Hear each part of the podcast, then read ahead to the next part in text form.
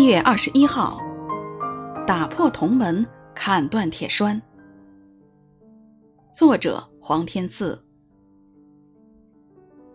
但愿人因耶和华的慈爱和他向人所行的奇事都称赞他，因为他打破了铜门，砍断了铁栓。诗篇一百零七篇十五到十六节。我们所信的神是一位又真又活、独行其事的神，因此神的儿女能够经常经历神的作为是理所当然、十分正常的事儿。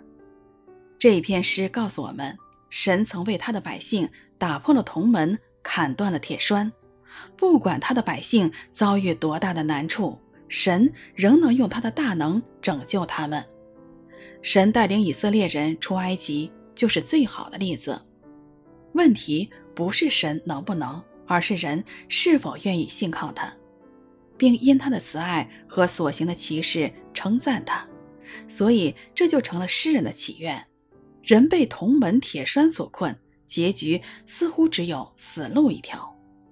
但神却有慈爱与能力，为他的子民突破这样巨大的障碍。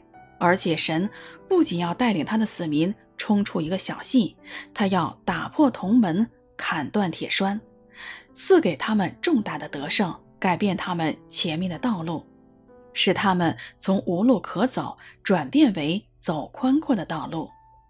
让我们学习在巨大的难处中，把更多的心思放在祷告上，赞美与思想神的慈爱与能力，直至神彰显他奇妙的作为。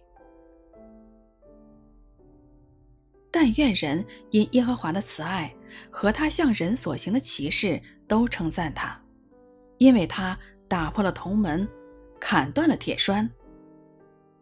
诗篇一百零七篇十五到十六节。